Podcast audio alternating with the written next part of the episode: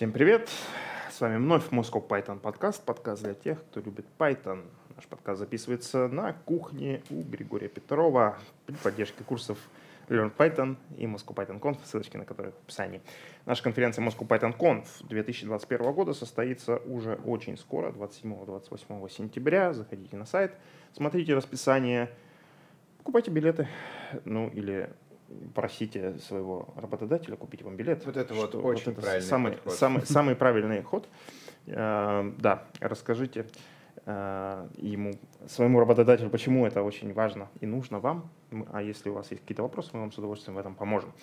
Итак, сегодня с вами Григорий Петров, евангелист Moscow Python, доверял компании Evron, Злата Буховская, евангелист Moscow Python, Team Lead NVIDIA. Меня зовут Валентин Домбровский, сооснователь Moscow Python, Dry Labs и компании GeekFactor. И сегодня мы поговорим про машинное обучение, про машин ленинг.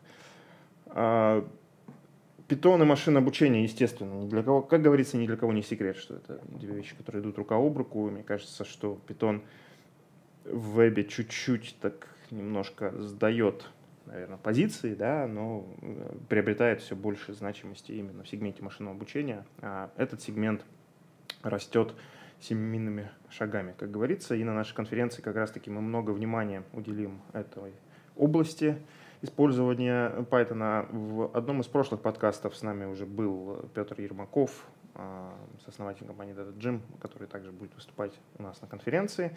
А сегодня мы поговорим с дата-сайентистом компании Касперский Дмитрием Аникиным. Да. И поговорим мы как раз-таки, э, скажем так, вокруг темы э, его докладной конференции про хорошие практики построения инфраструктуры ML-моделей. Да. А, Дмитрий, мы чуть-чуть за кадром общались, э, и, собственно, ты рассказал, почему ты считаешь, что эта тема важна, почему ты решил выступить именно с этим докладом на конференции. Поделишься с нашими угу. зрителями и слушателями? Да, всем привет еще раз. Эта тема, она возникла не просто так у меня, потому что э, я начинал э, сюрприз стажером э, в компании и э, проделал такой э, нормальный путь, э, выводя модельки со стадии экспериментов до стадии production а. И так как э, нету почему-то нигде а, требования data scientist ов хорошо писать код, есть требования иметь хорошие показатели по метрикам, да, а, делаются там какие-то модельки с лучшим performance ом, а, но нету требования это все качественно сопровождать. И в процессе как раз-таки э, реализации вот этих вот э, моделек и обвязок к ним, всей этой инфраструктуры, пришлось собрать очень много больных граблей, и на своем опыте придумать способы, как их э, можно решить, пофиксить э, и в дальнейшем переиспользовать на других проектах. В ходе этого выработалось какое-то понимание вот этого подхода, а потом где-то в течение последнего года начал активно набирать обороты такой движ, как MLOps. Это просто набор хороших практик, которые на самом деле зачастую просто перенимают у софтвер-инженеров которые помогают качественно сопровождать и смотреть, э, следить за тем, чтобы ваша тамагочи не умерла в продакшене. Вот. И, собственно, если бы в свое время, когда это все начиналось, э, я увидел бы что-то такое вместе собранное с хорошим описанием практик, мне было бы это очень полезно, и именно ради этого я хочу записать этот доклад, чтобы, во-первых, кому-то это могло помочь э, в дальнейшем как просто список того, какие есть проблемы и как их пофиксить. Во-вторых, обсудить эти проблемы, поднять их на обсуждение, потому что, мне кажется, там не э, мы одни в компании с этим столкнулись, и интересно послушать, как другие люди это делают. В принципе, я уже обсуждал подобные вещи с коллегами из других компаний, и интересно, что все как-то на своем опыте сходятся к одному оптимуму в плане того, как это лучше делать. Э, и как раз-таки благодаря этому, как я думаю, MLOps начинает уже набирать что-то не просто какое-то хайповое слово, а что-то осознанное, что-то действительно имеющее за собой устоявшийся набор практик. А, скажи, пожалуйста, а вот эти тамагочи, mm-hmm. которых вы вытаскиваете в продакшн, а зачем вообще в Касперском используете ML? Ну, не вирус ага. же вы с его помощью ищете, а, на право слова. Да, а, Касперский занимается не просто вирусами сейчас, а мы киберугрозы предотвращаем. Это как бы наша теперь основная задача. Соответственно, конкретно моя команда э, по дата-саентологии занимается тем, что оптимизирует внутренние бизнес-процессы. Например, э, ну, в моем докладе на PythonConf я рассказываю о том, на примере конкретного проекта, как мы это решали. Проект вкратце заключался в том, что есть э, компы клиентов какие-то в бизнесе, с них идет э, телеметрия. Эта uh-huh. телеметрия — это какие-то триггеры, которые сработали на какие-то активности. Триггеры настроены так, что среди этого 95% фалсы на самом деле. И uh-huh. это все отсматривают руками, ну, глазками аналитики. Соответственно, мы делаем фильтры, которые упрощают им жизнь. Э, есть команды, которые занимаются фильтрацией контента, вот. Э, есть э, какие-то уже более сложные продуктовые вещи. Вот в Каспере там занимаются безопасностью автомотива.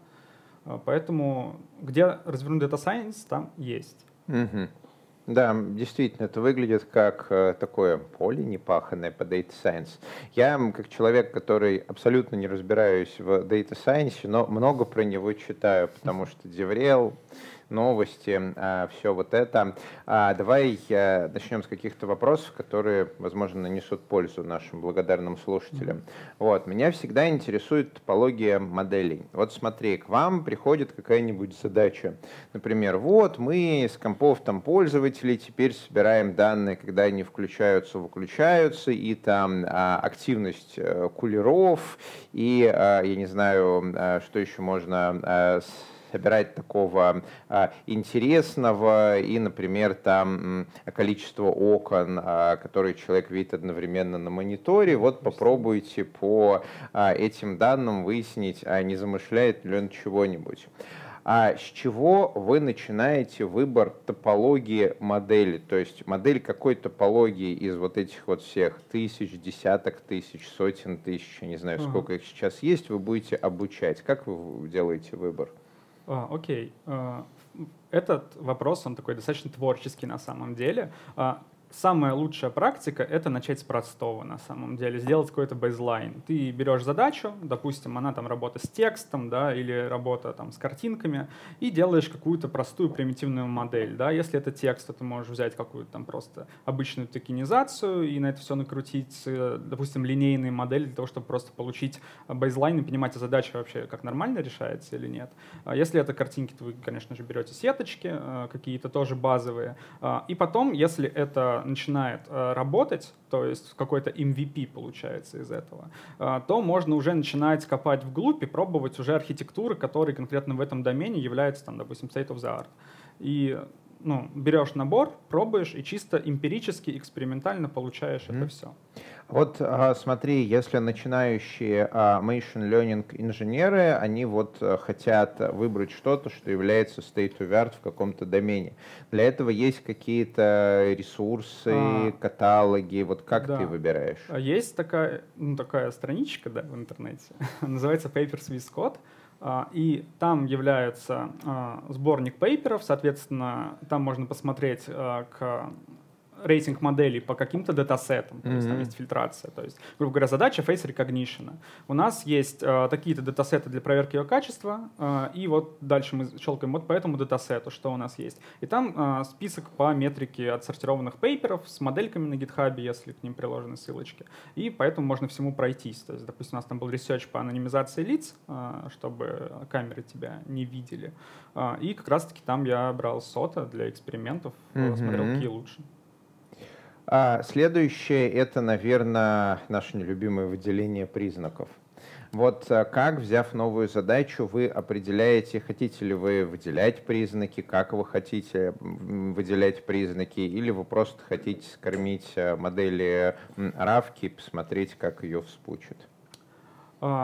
Это опять творческий процесс. А, опять же, все зависит от домена. Есть какие-то практики в плане текста. Да? Как правило, если ты работаешь с текстом, то ты берешь сначала какие-то там примитивные токенизации, там что-нибудь лимитизируешь, стоп-слова выкидываешь, а, и а, ну, делаешь как раз-таки преобразование в такие численные вектора, ну, каким-нибудь мешком слов, например. Если ты посмотрел на это и хочешь что-нибудь поприкольнее, ты, наверное, пойдешь, возьмешь Word to Vec какой-нибудь и применишь, э, посмотришь, как там работают вот эти вот а, векторные представления слов. А потом, типа, если ты прям совсем упоришься, можешь пойти и взять какие-нибудь а, берты, да, и на них посмотреть, что там происходит. А, в случае вот как раз-таки табличных данных, да, не структурированных, за которыми там, допустим, логи с компа, там как раз-таки приходится уже делать какой-то разведывательный анализ данных. То есть можно посмотреть на разные экспертные выделения фичей. То есть сначала можно взять примитивные фичи, то есть там взять длины урлов каких-нибудь, которые там, э, взять какие-то командные строки, их попарсить, вот, посмотреть там на какой-нибудь виндовый скрипт запускается по необычному пути, составить на этом фичи, вот, и э, посмотреть, как это все работает. А, зачастую, да, можно просто взять вот эти вот фичи, которые там ну, из логов, сделать их какими-нибудь категориальными и натравить на это все какой-нибудь CatBoost, посмотреть, mm-hmm. как он работает. Слушай, это выглядит как такая нифигово сложная работа. То есть, если, к примеру, вы получаете какие-то там raw логи, да, mm-hmm. и вы не хотите эти логи, логи скармливать а, raw, потому что это будет ну, бессмысленно, хотите выделять признаки, то это же нифиговая экспертиза для этого нужда, чтобы смотреть, какие там, например, а, утилиты являются для винды mm-hmm. обычными, какими необычными, какие пути являются обычными, какими необычными, какие там ключи это обычное использование, какие там редкое использование, возможная атака. Вот как найти человека, который вот сядет и mm. для вас это все разберет на признаки? А, так есть заказчик, который говорит тебе о том, что есть такая проблема, вот есть данные, есть проблема, давай что-нибудь придумаем. Mm-hmm. Вот. Ты, ну, как раз таки занимаемся внутренней, э, ну, внутренней оптимизацией процессов, поэтому вот нам говорят, хотим классифицировать вот активность в виде логов. Мы такие, ага, данные, посмотрели на данные, вот есть какие-то там поля, да, в JSON, такие, окей, а, есть описание полей? Есть. Посмотрели на них, а, посмотрели на разведывательный анализ данных, какие там фичи, как там коррелируют с таргетом нашим, например. А, возникли вопросы, а что значит вот этот вот признак, почему он такой? Набираем список вопросов, идем к э, аналитику, которому mm-hmm. мы упрощаем жизнь, и задаем эти вопросы. Потом уходим, делаем опять что-то и возвращаемся, и это такой вот итеративный процесс для улучшения модели. Очень классная практика на самом деле — это смотреть, где твоя модель сфалсила в продакшене, и разбирать эти кейсы с аналитиками приходить и говорить, вот почему вот модель подумала, что это типа ну, нормально, надо закрывать, а ты бы посмотрел на что? Ты бы сказал, почему это на самом деле ну, атака, и надо на это обратить внимание. Mm-hmm. И вот такие вещи бывают, иногда дают интересный инсайт. Дмитрий, а как устроен вот вообще процесс а, вот этого вот творческого поиска? Ну, то есть какие инструменты вы используете при этом? Ну, то есть а. нужно же, ну, грубо говоря, в модель нужно там загнать какие-то данные, а, чтобы посмотреть, что там подобранные признаки, они вот там роляют. Угу. Окей. А, именно если мы говорим сейчас о посмотреть о том, какие признаки работают, какие не работают. Это есть во многих моделях просто встроенные механизмы оценки важности признаков. Mm-hmm. Есть более сложные вещи. Это, а, например, а, какие-нибудь SHAP. Это тоже сейчас популярная библиотечка, которая позволяет оценивать важные фичи на основе теории игр. Есть много подходов, которые пытаются сделать объяснимой нашу ML-модель, посмотреть, почему она сделала именно такие вердикты, и можно разбирать на важных кейсах, по каким фичам она принимала решения. А, как правило, это уже такие эвристические подходы, которые основываются на либо архитектуре самой сети, либо на ее там предсказаниях, не обязательно сети на самом деле. Там есть Lime подход интересный, а, есть какие-то silency мэпы, когда мы смотрим, если у нас картинка, можем прогнать обратно там какой-нибудь градиент, посмотреть, на какие места больше всего обратил внимание сеточка. Ну вот как физически устроен этот процесс? То есть э, вряд ли же, не знаю, вы запускаете вот это все на своем компьютере, потому что для этого, наверное, нужна, если это нейронки, какая-то видеокарта и так далее. Mm, ну, есть кластер. На ага. кластере есть Jupyter Lab. Ты приходишь туда, открываешь э, тетрадочку и начинаешь экспериментировать. Ага. Вот. Э, кластер как бы он есть, ты благодарен за это э, господам девопсам, угу. и ты на нем обитаешь, там есть ГПУшечка, и ты все это можешь посмотреть, потренить. Вот. А, в принципе, эксперименты — это очень такая важная часть, потому что это начало вашего вот этого вот э, жизни Тамагочи. А, и есть много проблем, которые, кстати, могут появиться на этом этапе. А, почему а, допустим, важна проблема воспроизводимости mm-hmm. наших моделей. Потому что эта проблема, она затрагивает э, сами эксперименты, эта проблема затрагивает э, дебагинг этой модели, и эта проблема затрагивает тесты, например. Ну, по порядку. Эксперименты, понятно, что там может сломаться. Мы хотим, чтобы наша модель, она была воспроизводима, то, что это была неудача, что она так повела себя на конкретной выборке. И, э, соответственно, мы хотим добиваться этого результата, чтобы э, можно было быть уверенным в такой состоятельности нашей модели. А, почему это важно для а, дебагинга модели. Вот у нас модель, модель поработала в проде, дала какие-то вердикты, мы хотим разобрать это с аналитиками. Мы хотим воспроизвести те условия, при которых модель дала такие решения. Вот, соответственно, нам это тоже важно. И почему это важно для тестов? Потому что если мы хотим делать нашу модель э, жизнеспособной и поддерживаемой, то у нас есть для нее какие-нибудь интеграционные тесты. Соответственно, нам нужно проверить, что на этих данных модель ведет себя таким-то образом на каких-то специальных отложенных выборках автоматизировано. Соответственно, здесь нам тоже нужна у нее какая-то детерминированность. И здесь есть ряд проблем как раз-таки, которые не позволяют это удачно сделать. Это, во-первых, сами Jupyter ноутбуки. А, это большая боль. Есть классный доклад на а, Jupyter Con 2018 года, а, почему там я не люблю ноутбуки, где рассказывается о всех их проблемах, то, что начиная, что они плохие привычки вырабатывают там, к неймингу, к содержанию вашей структуры кода, а, они непоследовательны, то есть в каком порядке выполняются ячейки, одному как бы Богу известно. И хочется взять и вынести это все в отдельные скрипты на самом деле. И это очень клевая практика, когда ты берешь свой Jupyter ноутбук, и прежде чем запускать на ночь обучение, ты выносишь это все аккуратненько в скрипт, добавляешь какой-нибудь TMUX и TQDM, и потом ты можешь это все прийти и помониторить по логам. А, потому что если ты оставил это на ночь, а у тебя там соединение прорвалось, ну, оборвалось, то ты приходишь, и Jupyter ноутбук теряет прогрессию. То есть ты не видишь прогресс-бара, ты не знаешь, а моя сетка, она вообще учится, она вообще что-то делает. Это больно. А, больно также работать со случайностью для детерминации вашей модели, потому что в случае анализа данных тебе нужно зафиксировать седы везде. А, в случае Python это в Python, это в NumPy, это в TensorFlow. А, много разных мест, где нужно учесть, что должен быть один и тот же сид. Это тоже надо очень аккуратно и внимательно конфигурировать. А, и очень тоже важная на самом деле часть — это версионирование всего этого дела, которое можно вынести в отдельную большую проблему, потому что на самом деле версионировать нужно все. Модели, чтобы мы понимали э, и могли их сравнивать между собой. Очень важно, какая модель лучше, какая там хуже. Это версионировать данные, на которых мы обучались, как они получены, когда там были последний раз обновлены таргеты. Это э, сами эксперименты на самом деле. Э, это все очень важно, и для этого есть классные тулзы, например, Data Version Control, это MLflow для трекинга экспериментов, классная штука. Причем э, нам удалось ее классно внедрить. Э, люди очень ленивые, и они не хотят пользоваться MLflow. Когда ты приносишь им, говоришь, смотрите, ребят, я сервер поднял.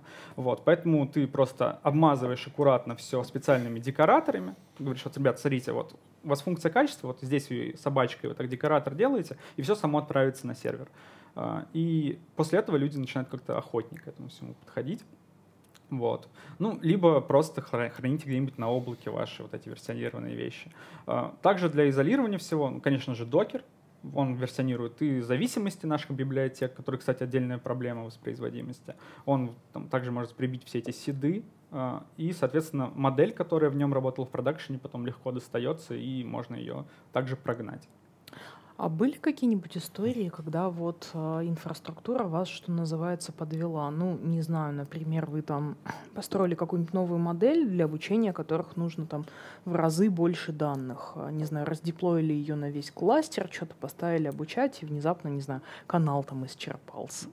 Была классная история с тем, что э, когда мы переехали на Kubernetes, а для нас это был стресс, как для дата-сайентистов, потому что, ой, э, конфиги, ой, helm-чарты, нам говорят DevOps, напишите helm-чарты. Uh-huh. Мы такие, ну ладно. А, и какой-то момент э, мы, получается, выезжаем на кластер, а оказывается, что там нету инструкции процессора, которая нужна для TensorFlow. Мгм. Вот. И что делать? Пришлось пересобирать TensorFlow без этой инструкции, что было не очень приятно, особенно когда это был релиз. Вот. Поэтому такие ситуации с инфрой могут возникнуть. А, В принципе, а для того, чтобы их не, ну, не возникало, в принципе, максимально обезопасить себя, нужно а, понимать, что хорошо писать тесты, да, хотя data scientist ов не учат этому. В принципе, ты всегда сидишь в своем Jupyter ноутбуке, но если ты задумаешься об этом, то вы с коллегой разрабатываете там параллельно две фичи. Потом вы начинаете merge ить, у вас какие-то конфликты. Если там нет unit-тестов, то это все выявляется уже потом и стреляет очень больно в ногу. А потом, когда вы начинаете делать микросервисы, например, у нас есть метрика, которая считается в онлайне и считается нетривиально. Для этого у нас есть отдельный э, докер-контейнер с веб-сервисом, который э, пересчитывает по кроне из хранилища метрику, а дает ее Прометеусу. Э, и нам он также должен ходить к основному сервису и проверять, а какая Tamagotchi сейчас там живет, какой версии, чтобы считать метрику в разрезе конкретно вот этой модели, мы хотим ее качество оценить. И у них начинается здесь интеграция. Вот. И для этого нужны уже интеграционные тесты, проверить, что они могут общаться э, не на этапе production а, а заранее. Вот. Это тоже очень важная штука, которую нам приходилось учить. Я помню, когда нас посадил тимлид, говорит, так, ребята, вы data scientist ы, а это пирамида тестирования. Смотрите, это модульный тест, это интеграционный тест, а вот это сервисные тесты. Вот первые два нам очень важны.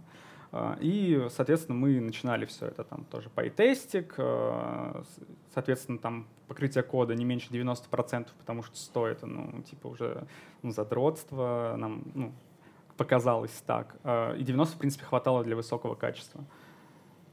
А, вот. Соответственно, есть вот практики, связанные а, с этим.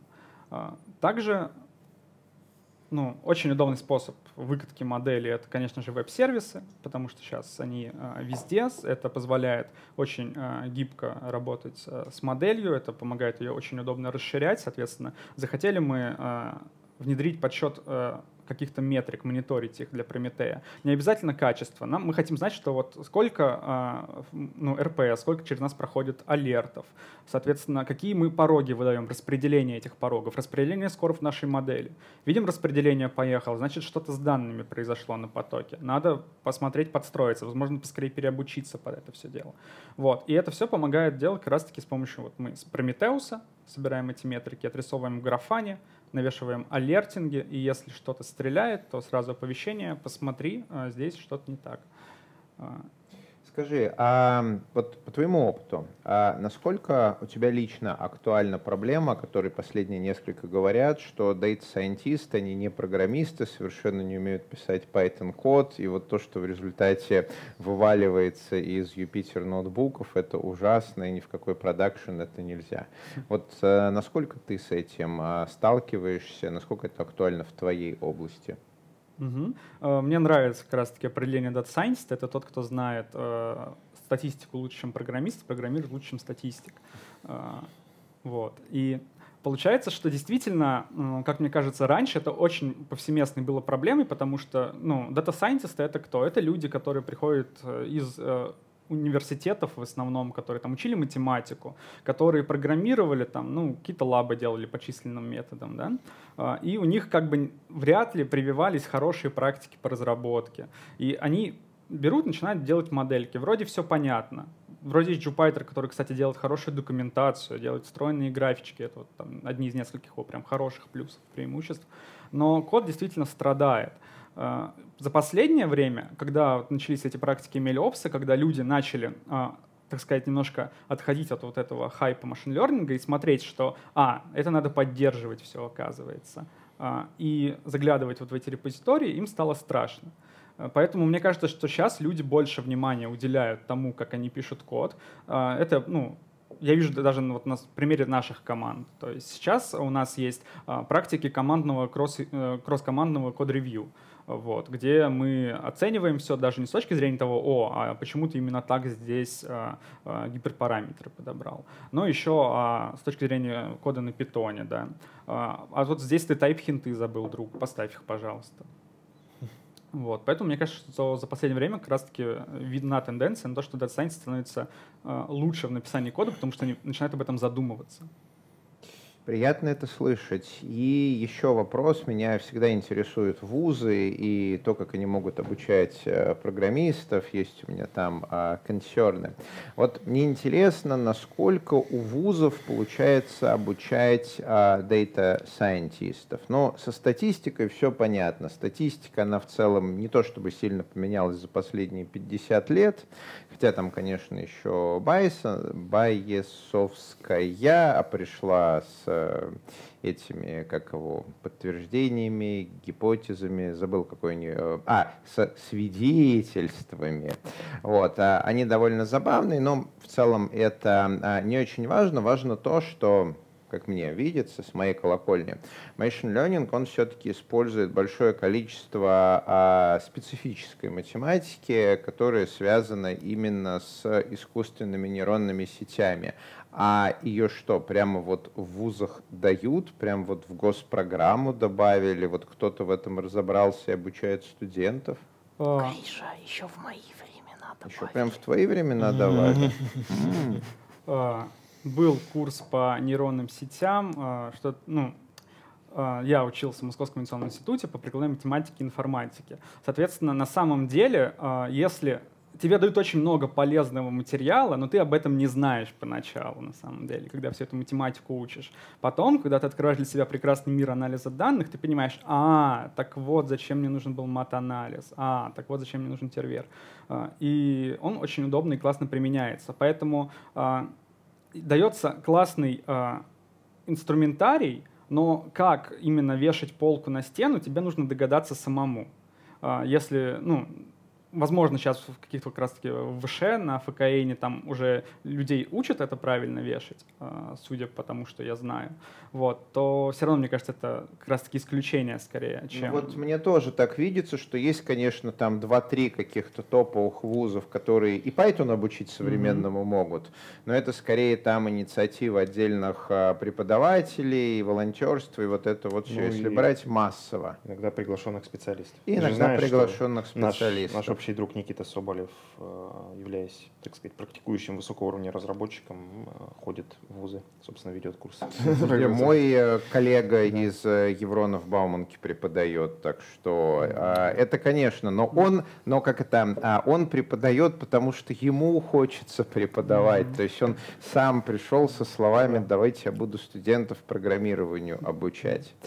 А... Гриш, ну тут нужно определить исчерпывающие знания, которые нужны вот этому самому дата-сайентисту, потому что, а, не знаю, там байсовские классификаторы писать во многих вузах вполне себе учат, и даже не по инициативе преподавателя, а потому что, ну, не знаю, декан там додумался такую программу сделать. Вот а, это круто. И мне как раз а, интересно нашего гостя услышать вот див между тем, что сейчас по математике дает средний вуз, и между тем, а, что нужно в работе именно вам. То есть сколько человеку нужно изучить самому. В качестве примера, прежде чем ты нам расскажешь, вот я всегда привожу программирование, да, что, например, а, программирование вот до а, медла а, средний современный вуз дает сильно меньше, чем человеку нужно изучить самому.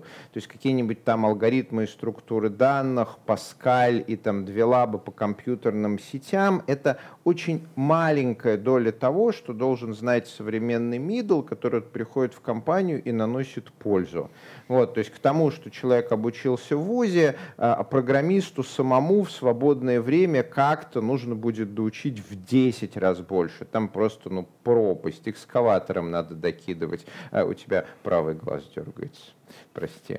А, вот с математикой. Гриша, ты а, меня газлатишь прям в прямом эфире. Не делай так. С математикой. А насколько велика вот эта вот э, пропасть? А, математика, которая, ну, допустим, Московский специальный институт, э, прикладная математика, информатика, как бы что от него ожидать, да?